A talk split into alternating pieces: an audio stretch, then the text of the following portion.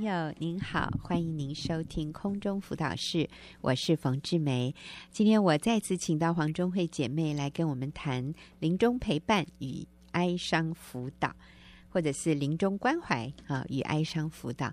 那我们前面几次我们都把临终关怀好像已经走得差不多了，今天我们要进入的是哀伤辅导的这个部分，我觉得也好重要。我们通常一般人会的哀伤辅导，大概仅止于不要难过，大概就是这样子了。说要再进一步的怎么做哀伤辅导，说真的，绝大多数的人是没有什么概念的哈。所以谢谢钟慧，你再一次来到我们节目里面帮助我们。钟慧之所以能够在这方面有这么多的了解和学习，是因为你学了一个课程，对不对？钟慧里面 对呀、啊，对，呃，有一些学习，我觉得主要是因为我自己也走过，就是临终关怀。嗯、我自己以前是一个病人的家属，是，然后也经历到就是姐姐的过世。那在过世之后，其实丧礼之后才是一个哀伤的另外一个阶段。对对，嗯嗯哼，你这样讲了，自己也是 眼睛里都有泪水哈。我觉得很好，这是很真实的哈。像上一次的节目，呃，钟慧读了一些一位姐妹玉丽的信。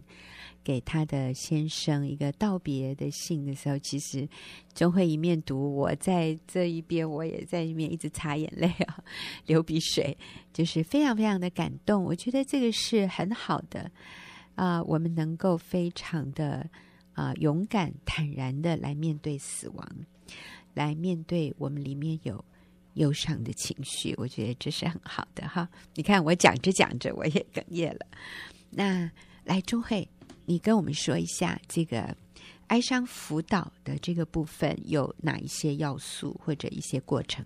嗯，就是我觉得我们一般人对哀伤并不是那么了解，就是我们也很怕去、嗯、去遇呃去安慰别人，因为他看到一个人哭泣的时候会常常不知所措，然后最最希望就是他不要再哭了，所以我们就会说不要再哭了，怎么样？哈、嗯，就是。好，觉得不要再难过了。好，很想要帮助他恢复正常。嗯、那其实，我觉得哀伤是一个正常的一个情绪，是上帝创造的人的里面一个正常的一个机制。当我去面对说，哦，其实上帝并没有叫我们不要哀伤，但是是叫我们不要哀伤，像没有指望的人一样。嗯，所以当我们去面对一个哀伤的人的时候，我觉得我们很重要的就是。要允许他会哀伤，嗯，就是接纳他有这个哀伤的情绪，然后，呃，接纳他会流眼泪，因为眼泪其实是一个，嗯、就是好像是一个活塞，可以疏疏导，可以他情绪上面的压力。然后你里面的压力很大的时候，很像那个快锅那个压力锅，嗯、它需要有那个气孔这样。嗯 喷出来这样子一个、哦、一个发泄，是啊，不然它会爆炸。对对，那是很可怕的。还有压力锅爆炸，那是不得了的，可以把屋顶都炸开的。对，嗯、所以就是那个抒抒发的那个机制，这样子眼泪，还有就是让他可以说一个管道可以说出来，嗯、或是表达出来。所以我觉得那个要素就是呃，让他可以倾诉。就是那个 talk，然后让他可以流眼泪，就是那个 tear 哈。然后还有一个就是时间，其实这是我们常常忽略的，就是说哀伤是需要时间的。嗯，对，它是一个过程。对，就是说我们嗯，不要像说哎，你好了吧，你该好了吧，三三个月够了吧？可是我觉得像嗯，对，就是。人们失去一个很很重要的人，嗯，好、哦，他会哀伤的。是那这个时时间是就是因人而异的。对，我相信是。那你刚刚提到说眼泪哈，我我发现男人特别没有办法面对他旁边身边的人流眼泪，包括他的妻子、他的小孩。我最近在公园看到一个父亲，他的我看那个孩子大概三岁。就是跑跑跑，突然跌倒，那我我只听到“叩”一声，其实是蛮大声的。然后我一转过身来，我就看到一个小孩子倒在地上，啊，就开始大哭。因为我觉得真的摔得很重，那个声音哈，我不知道他怎么摔的。但是看到他的时候，他已经在地上了，他就大哭。然后他的爸爸就非常的焦虑，就说：“不要哭了，不要哭了。”然后就说：“来来来，我带你去玩那个溜滑梯。”哇！我心里想，他痛得要命，他怎么玩溜滑梯？就这个爸爸，他的孩子一哭的时候，他就觉得非常的焦虑，他没有办法容许他的孩子哭，所以他就用各种不同的方法逗他的孩子笑，然后要让他的孩子忘记疼痛，然后要立刻进入一个开心快乐的一个情绪里。其实这是非常困难的。那我看到就是这个父亲，他里面是没有办法接受或者忍受一个孩子流眼泪、哭泣。其实那个很痛，他真的是需要一点时间哭。可是他整个哭的过程里面，他的父亲是没有办法接受他的眼泪，然后就是一直要他停，一直要他停止。然后最后终于他哭够了嘛？啊、那这个孩子也平静下来，他可以开始玩了。然后，呃。要离开那个公园的时候，他爸爸就很大声、很大声的跟这个孩子说：“拜托你下次不要再跌倒了，好不好？你不要再跌倒了。”我心里想，一个三岁的小孩，你不准他跌倒，我觉得也是很困难的事。那我就觉得这个父亲他要学一学哀伤辅导，就是基本上我看到的是他不晓得要怎么面对眼泪，别人的眼泪。他觉得赶快把它塞回去，擦干，不要哭，然后他的焦虑就会停止。可是身边的人流泪的时候，他是非常非常不安的。那我想，这可能也是绝大多数的人，当我们面对我们身边的人流眼泪的时候，我们里面有的一种不安，因为我们不知道该怎么做。所以其实。啊，中慧要教我们的这些步骤和这些方法是非常重要的。对，其实很简单，我们就是面对哀伤的人，你知道他需要时间，嗯，然后他需要眼泪，哦，需要有有那个管道让它可以抒发。所以是三个 T，对，我发现一个是 tear，嗯，一个是 talk，然后一个是 time。他需要，我们需要允许他有眼泪。我们需要给他空间，他可以讲，他可以说，然后我们要给他时间来康复。对，我觉得耶稣给我们最好的例子，当我们在圣经里面看到说，耶稣面临就是拉萨路去世，耶稣也哭了。是，对，然后我就觉得哇，耶稣也是会哭，他也有哀伤的情绪。嗯，然后。嗯，圣经也上也也跟我们讲说，就是与哀哭的人同哭。嗯，对，你就是站在他旁边，可能你也是跟他一起流泪，这就是一个很好的一个治愈陪伴。嗯嗯，好，所以我们要给他机会，可以流泪，可以倾诉，我们要给他时间来走过这个过程。那好像中慧。有要给我们一些题目，让我们测验一下哈，我们对于哀伤的认识。嗯，好，那我就问问看大家。第一题是说，呃，你认为时间是可以治疗一切的哀伤吗？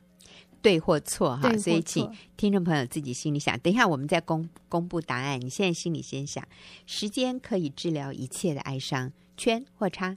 嗯，下一题。第二题，呃，丧亲后会想起死去的亲人，你会哭，这个是不正常的，圈或叉。嗯嗯。第三题，如果你丧亲后几个月，已我你应该是已经过了哀伤期。这个丧亲的意思就是失去亲人，对，失去亲人后几个月，应该已经过了哀伤期了。嗯。第四题，嗯、呃，小朋友。不能够完全理解死亡，但是仍然会经历哀伤。你认为是对还是错呢？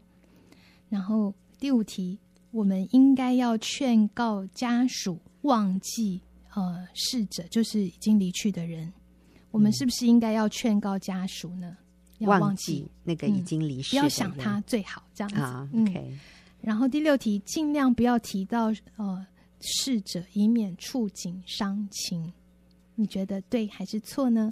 就是在这个人面，在一个家属面前，尽量不要提到已过世的人，对，以免触景伤情。这个是对还是错？好，好，有信心的基督徒是不需要哀伤的，这是对还是错呢？嗯，好，第八题，呃呃，丧亲家属应该尽快转换新的环境。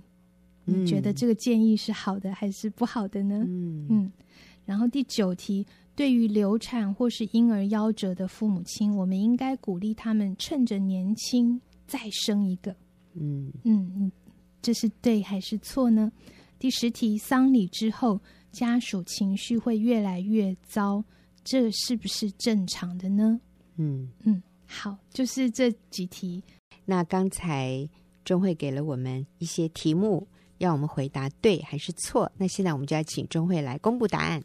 好，第一题，时间可以治疗一切的哀伤，这个答案是错的。就是、嗯、其实每个人处理哀伤的方法还有时间都不相同啦。嗯、那嗯、呃，我觉得要看每个人不同。这样像像上次我看到一个新闻，他说约翰兰农的那个太太他说。他已经过世三十三年了，可是我心里仍然像一个洞。嗯，对，他还是在哀伤的一个状态的里面。嗯，所以我觉得我们不能够用我们自己的经验去去觉得说时间都可以治疗。嗯，嗯，所以是不一定的。对。然后第二题，丧亲后会想起去世的亲人，仍然会哭，是不正常的。其实只要我们对于所爱的人爱不变，哈。我们都是会难过的，不管多过了多久，哈、嗯，想起来，然后你会哭，都是很正常的情绪表达。嗯，对，所以，所以你认为它不正常是错的。嗯，好，第三题是丧亲后几个月已经过了哀伤期，对，这是我们常常有的一个迷思，其实这是错误的，哈，就是说我刚刚讲过，没有绝对的标准，哈，嗯，那每一个人的。哀伤的历程都是独特的。嗯，我记得我以前有一个朋友，他丧子，哈，就是他，呃，就是丧偶之后，嗯、后来又丧子，结果他就是某某某，你已经够了吧？已经半年了，你该起来了。然后、哦、就是这样，结果对他是一个非常非常大的伤害。这样子，嗯、就是我们以为他应该已经过了，可是事实上他还在。爱上的过程，嗯，对。然后第四题，对于小朋友未能理解，不能够完全理解死亡，但是仍然会经验哀伤，嗯、对，这是正确的哈。就是说，小孩能够他看不到，呃，就是说他可以从四周的环境来来感受，然后所以，嗯、所以他虽然看不到那个亲人好像不见了哈，那。那他仍然是可以会查验到，会感觉到那个低落的情绪，嗯，所以他还是会有哀伤的，嗯嗯。然后第五题，我们应该劝告家属忘记逝者。我觉得这个是，这是太残忍了，好像你要割掉一个，嗯、呃，完全没有，就是你要把它忘掉哈，忘掉你的亲人，这个是很。不切实际的哈，嗯、而且如果说我们跟亲人有美好的回忆，其实对于丧亲者都是一个很很好的礼物。嗯，所以我们反而是常常可以去纪念、怀念他，然后有建立这种心灵上的联系的话，嗯、其实是对，是可以是比较能够度过哀伤的。嗯嗯，好。再来第六题，尽量不要提到逝者，以免触景伤情。事实上，我觉得哈，就是那个哀伤的人哦，其实他们很希望从别人口中听到有关就是逝去亲人的事情。对，所以我们真的不用好像刻意的要隐晦哦，就是说哦，要回避这样子一个话题。嗯、对，其实可以可以跟他一起谈谈。哦，这个回应对这个呃逝者，就是离离世的人哦，嗯、他对你有什么样的意义啊？嗯、有什么美好的回忆，都是可以提的。嗯，嗯，第七个，有信心的基督徒是不需要哀伤的。嗯，我觉得这个是很常有的迷思，哎，可是会蛮折磨人的。就是说，其实一个真正的人都需要表达情绪、想法。那哀伤就是一个正常的一个情绪。嗯，对。然后，呃，其实我们在圣经里面也有看到很多像犹太人，他们要。也有很一些表达是哀伤期，对啊，哀哭。像摩西去世的时候，嗯、他们也要哀哭几个月，忘记了，嗯，很长。对对，就是有这些仪式，所以耶稣也也也难过，也会哭。所以我觉得圣经上面是教导我们不要没有盼望的哀伤，嗯、哀伤是嗯，就是好像没有指望的人一样。嗯、可是是。是需要哀伤的。是我听过一个母亲她的分享，她说：“嗯、她的儿子是游泳游泳健将，结果有一次就是在一个嗯、他想打破纪录，哈，去游过一个什么海峡之类的，然后就是在那个过程中，他的小孩子二十几岁，二十七岁，一个非常健康、非常充满。”活力非常爱主的一个孩子，一个年轻人，二十七岁，后来就是因为游泳就溺死。那当他收到这个消息的时候，他真的是呼天抢地啊，他是没有办法接受，他非常非常的哀伤，呃，然后他也挣扎很长一段日子，他觉得他已经好了。其实这个姐妹她是一个美国人哈。他也是一个非常有名的啊、呃，做广播节目的，所以我是听他的广播，我听他的演讲，他写的书我都有看。那他就提到这样的一个例子，呃，他的孩子过世以后，他觉得好一阵子他应该已经好了。他说，有的时候非常奇怪，他就在你没有任何预警之下，突然那个哀伤又涌现，然后你又会泣不成声。没有办法控制。他说，就是有一次在 supermarket，在超级市场、超市，他推着车子买东西的时候，突然之间，大概一个什么思想或者一个景象进来，他又不行了。哦，所以他说这是一个让他自己都很惊讶的一个过程，就是他以为他好了，可是。啊、在完全没有预警的情况下，那个忧伤又会再一次的像海浪一样就来袭击他。那呃，他也是在跟我们分享说，这些都是正常的，我们要能够接纳，但是会一次比一次，我们知道怎么样来面对、来处理，而且对我们也是一种医治。每一次的眼泪，每一次的在。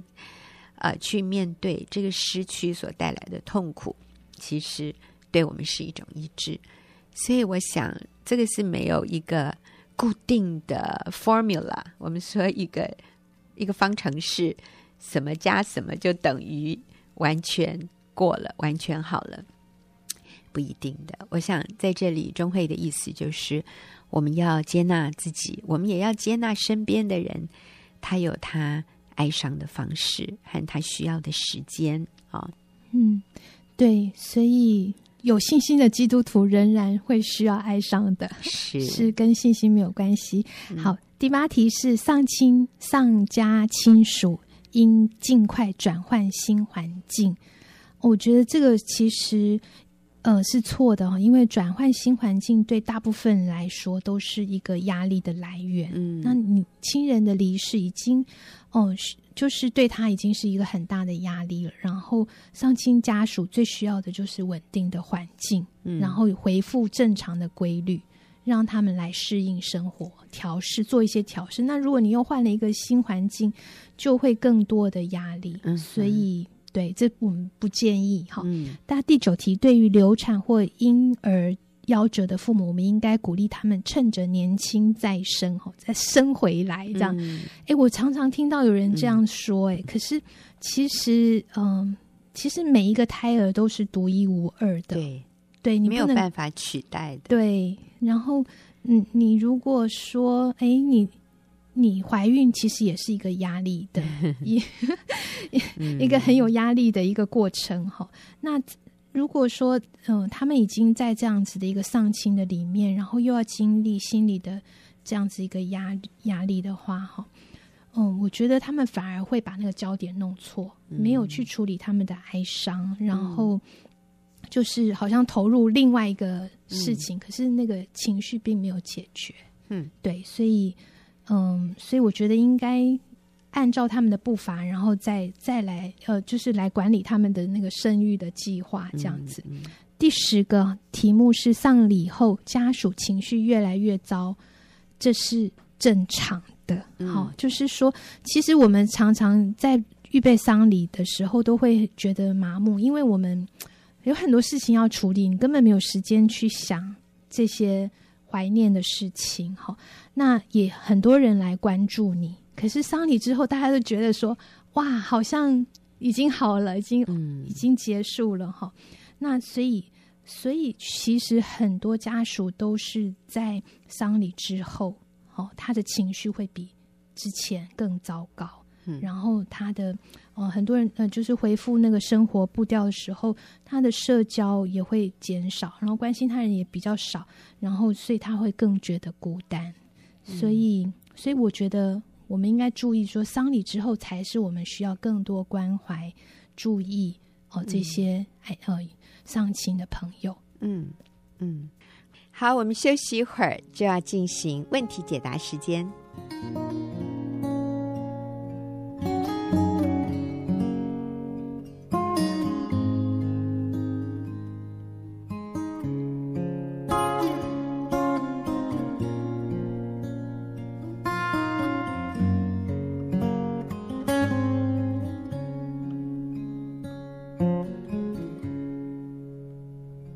现在所收听的是空中辅导室，到了我们问题解答的时间。好，今天帮助我回答问题的也是齐丽华姐妹，丽华你好，冯姐好，大家好。是，那我们今天要回答的这个听众朋友的问题，他写的稍微长一点点啊，嗯、我尽量把它缩短。好那我就先把。听众朋友的问题读给大家听。他说，几个月以前意外发现老公身边多了一个他，啊，多了一个红粉知己，就是他办公室的女同事。先生说，我跟他真的是很要好，很要好，我们是无话不谈的朋友。啊，太太就接着是太太讲的哈，嗯、我真的相信老公跟那个女的之间是清白的，但我却无法接受。他们的心灵互动是胜于我的。嗯，现在先生知道我在意了，已经减少向他向那个女的倾诉。嗯，老公跟我之间的谈心互动关系其实是不好的。他不爱向我倾吐内心，他对我的分享、兴趣、交友圈一概只是拒绝参与。而他听我诉说心情、烦恼时，多半回答是：“哦，我也在忙。”因为这样，我常常没有勇气开口再找他聊天，甚至战战兢兢的去想着要怎么聊才能引起他的兴趣。后来我上了冯姐李哥的课，试着先改变我们夫妻紧张的关系，渐渐有了成效。我改变我的态度，不再提起那个女的，慢慢感受到老公对我的好以及注意。啊、呃，我曾经向老公表示，他戒烟后似乎脾气变好了。他回答。不是因为戒烟，而是因为我对他好了，就是太太对这个老公好了。嗯、啊，先生说这是互相的。是，有时候我会问他今天吃什么，但只要涉及到。那个女的的话题，她一概拒绝回答。哦，所以意思是老公跟那个女的一起吃饭哈。嗯、所以我问他今天吃什么，嗯、只要涉及到那个女的话题，我先生一概拒绝回答。嗯、他说就是因为我太介意了，所以他不要谈这件事。嗯、有的时候我会胡思乱想啊。啊，上班时间他们在聊什么呢？他们今天共进什么午餐？难道要我尊重他的交友决定，顺从他想跟那个女的无话不谈的关系？难道要我接受我先生跟我无话可谈的关系吗？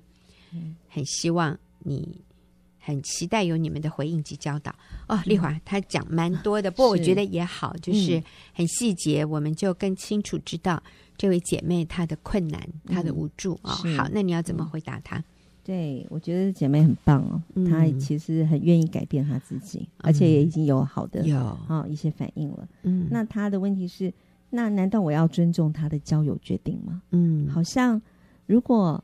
这个好像也是一个世界上很常常充斥的一个谎言。嗯，如果我是一个现代女人，嗯，我就应该给我的丈夫一点空间。嗯，我就应该让他也有交朋友的权利。嗯，异性朋友，对，异性朋友，对，所以他也可以，他跟那个女生只是红粉知己而已。嗯，对，所以没有关系。但是其实。没有一个人可以接受 我们的丈夫可以有红粉知己耶。对对，所以其实这位姐妹已经说出了她非常真实的感受。嗯、她说：“我没有办法忍受，是啊，我先生跟他比，跟我的关系更对。敞开。”就是心灵互动比我更好，啊、对，这是对的，这是应该的，对，没错。所以我们绝对不要觉得有罪恶感，嗯、不要觉得好像他不应该反对，好像他应该支持一样。哦，其实上帝放在我们里面的这种会吃醋、嗯，会介意的这种心，就是上帝放在我们里面来捍卫我们婚姻的那个本能。哎、嗯，是是。所以其实这个是必要的。对，你吃醋，你心里不高兴。这是对的，是、嗯、好，所以我们啊、呃、支持这位姐妹，觉得啊、呃、不要觉得啊、呃、应该要支持她。嗯、那所以我，我我们还我还是要说，姐妹已经做得很好了，嗯、对。所以重点是她呃姐妹唯一的就是她会常常在白天的时候会啊、呃、想胡思乱想，对，会胡思乱想，会想哈，那他先生现在是不是跟他又在谈什么了？嗯，然后然后呃在做什么？嗯，所以其实原则还是一样。就是我们不要再多想，嗯，对，其实也，即便我们表达了，可是他可能也没有办法完全照我们啊的建议。我们一定要说，但是我们也没有办法左右他是不是现在在外面做什么。我们没有办法，好像拿个绳子圈着他这样。嗯哼，那最重要的是，我们要管好我们自己的心，嗯，保守我们的心。所以我们不要再去想，不要查，也不要问，嗯，也不要去啊、呃、去多做呃猜。呃，猜测这样，嗯、呃、嗯哼，然后那要想什么呢？其实姐妹已经做的很好了，就是呃，多多取悦自己的先生，嗯，然后白天有时间的话，就想想那呃该怎么样把自己预备好，啊、对对对，都要想想啊、呃，先生爱吃什么、嗯、啊，老公你可以点点个菜，啊、让他点菜，嗯、然后我们就赶快好好去学怎么。烹啊烹饪他喜欢吃的东西，是，然后呢，把自己打扮的美美的，嗯，然后预备他回来啊。不过这个姐妹应该是职业妇女，我听她讲讲，她说此刻上班的时间，我就在想他们在做什么。哦、嗯，那姐妹赶快回家吧。嗯，是啊，其实啊，嗯、我想，嗯、呃。有时候我们会受一些谎言的影响，有时候可能我们周遭也有这样的事情。嗯，因为办公室很多都是同事一起去吃饭，男男女女，嗯，大家都觉得交朋友啊，清白的。嗯，我我跟我跟那个男男同事也是清白的，哎，所以他跟那女同事，我也相信他是清白的。嗯，所以我其实还是呃建议，如果他其实要以家庭为优先，嗯，对，多花点时间啊，呃，那。很多人啊，不见得说，那我孩子都大了，我也哦，我现在辞职，嗯、呃，是不是要现在辞职？很多姐妹是回家当全职太太的，嗯，对，就是为了满，就是能够了解先生、取悦先生，嗯、然后满足先生，嗯，对，所以，嗯，他应该辞掉工作，然后不要想太多，好好的第一优先，好好的想怎么样经营他的家庭，经营的，我相信他想改变，但是时间不够了。不能用，嗯、不能很多说啊，我重质不重量啊，嗯，嗯应该多一些时间。嗯，呃，在家里当全职的太太，其实也是啊、呃，让自己比较有体力。先生下班回来的时候，我们真的是可以好好服侍他。我自己以前也是职业妇女，其实职业妇女真的是蛮辛苦，啊、是没有办法，已经精疲力尽了。嗯，然后回来，对啊，跟没有办法。当我辞掉工作之后。我就才有真的好好有心思去想要取悦我的先生。哦，对，是。那那时候我记得我我刚呃辞掉工作的时候，我也学习呃一个问题，就是问问先生，嗯，我做什么好，我做什么事情，我为你做什么事情，你会觉得被爱？嗯，对。那我先的回答是，他觉得我要为他做饭，嗯，对，他是很喜欢对吃美食，所以。你知道，对职业妇女一直是职业妇女的我，煮饭这件事情对我来讲是比上班还要困难的啊！我对我真的不会煮，嗯、我看到厨房那一堆东西我就慌了。这样，嗯、但是既然我先生这么说，嗯，我就真的很努力的想要把啊、呃、做饭这件事情好好学好。嗯，所以我现在每天早上起来，他好像已经预备好我，我我已经他都不管我会不会煮，哎，他每天早上起来都会点菜。嗯 他都会告诉我他今天要吃什么。他对你太有信心了！我自己都没信心哎，因为我自己。哎呦，你那么能干，我真的一学就会。我都很怀疑，他每天早上起来点菜，结果我觉得他是很满足于他点完之后，我尽心尽力去准备是的那个过程。嗯，对。那所以他几乎早上说的菜，晚上就在桌上。像什么？哎，比如说他会说他要吃红烧牛肉，天哪，我连牛肉要该怎么弄我都不会。他还要吃什么呃三杯鸡，三杯鸡，他都要讲得出那种菜的红烧蹄膀。对对，然后最后啊，久了以后他还说你今天会给我什么惊喜？天哪，更难。对，所以我京都排骨，对他讲了很多，然后哦，我就真的是有一个自己手抄食谱，嗯，我就真的打电话。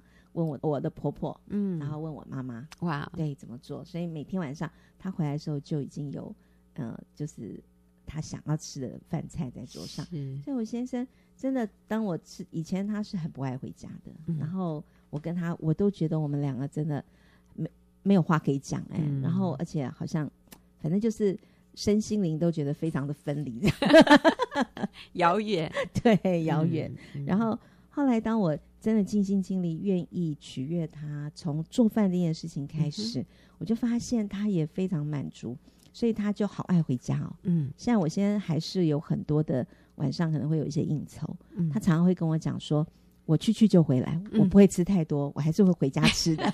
”对，所以他就非常享受在家。其实这样也降低先生受试探的机会。哎对，你知道他在外面应酬，那试探多高啊？是啊。可是如果我们可以用家里的美食，嗯，来吸引他回来，嗯、其实我觉得男人在外面应酬很累耶，是啊，应付那么多人，嗯、讲那些官场的话，对言不由衷的话 啊、呃，真的是打发打发就可以了，赶快回家，在家里最放松。其实还有家里放松的，要看。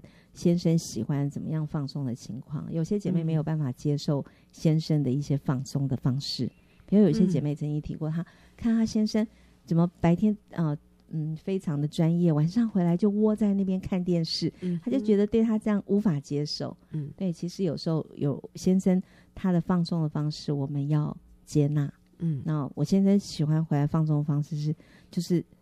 躺在那边看电视，我就要陪着他，跟他手牵手看电视，还好像还要帮他敲脚，是不是？对对对，还要拿一个那个按按摩那个棒子，对，帮他打他的小脚。他哦，真的回来就像老爷这样，对，他就像个老爷一样躺在那儿那样。那你就你就像旁边的那个什么丫鬟吗？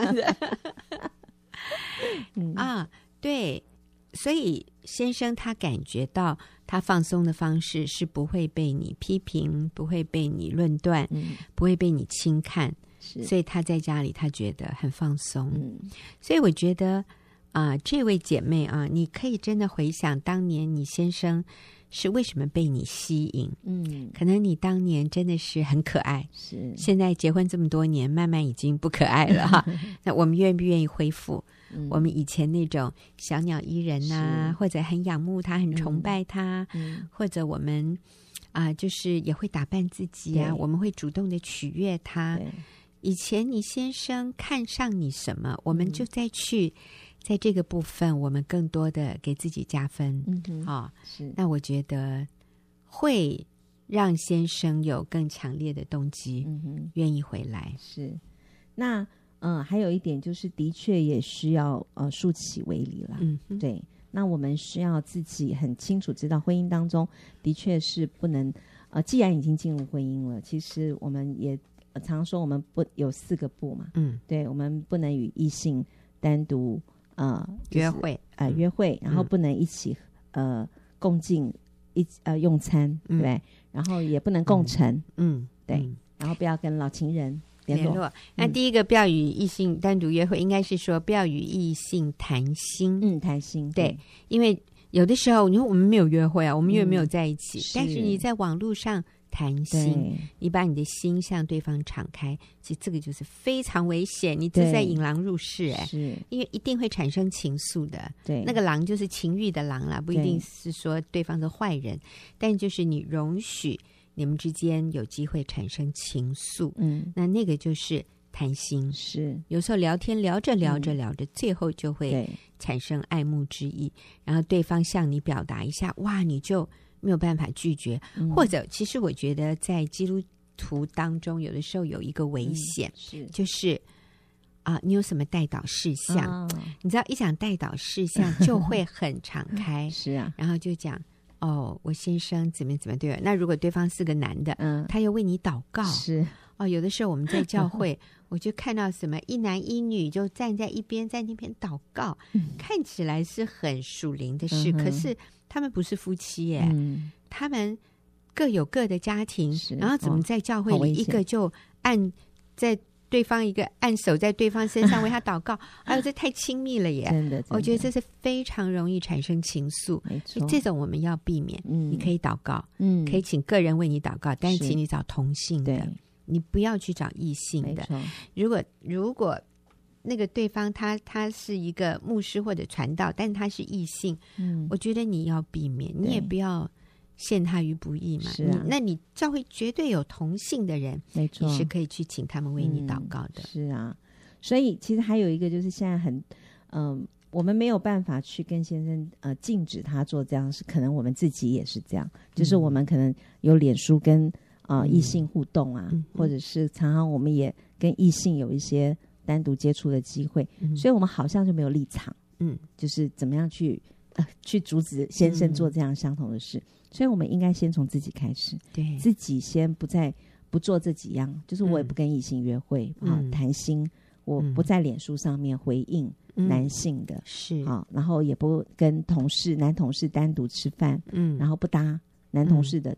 呃，异性同事的这种便车，对。对，然后我也不跟老情人联络。是，如果我们自己先做到这一些，嗯、那我相信那时候我们在啊温、呃、柔的、坚定的，嗯，告诉先生这些啊哦、呃呃、是不好的、嗯，他是会愿意接受的。好，嗯，所以我们今天几个重点，我们要为婚姻竖起围篱、嗯，然后我们焦点不要放在他怎么一直跟他要好，我们焦点放在我怎么我怎么样把他赢回来。没错，好，我先说了一句话非常好，就是。地心引力要大于万有引力，所以家里我们怎么去吸引配偶回来？这个叫地心引力。地心引力大过万有引力，这个人就会站在地球上。可是如果万有引力大于地心引力，这个人就会往外太空飞。所以让我们把家里的这个地心引力 把它强大吧。太好了，哎，先生就会被吸回来。好，我们非常谢谢丽华的跟我们一起的分享。我们下个礼拜再。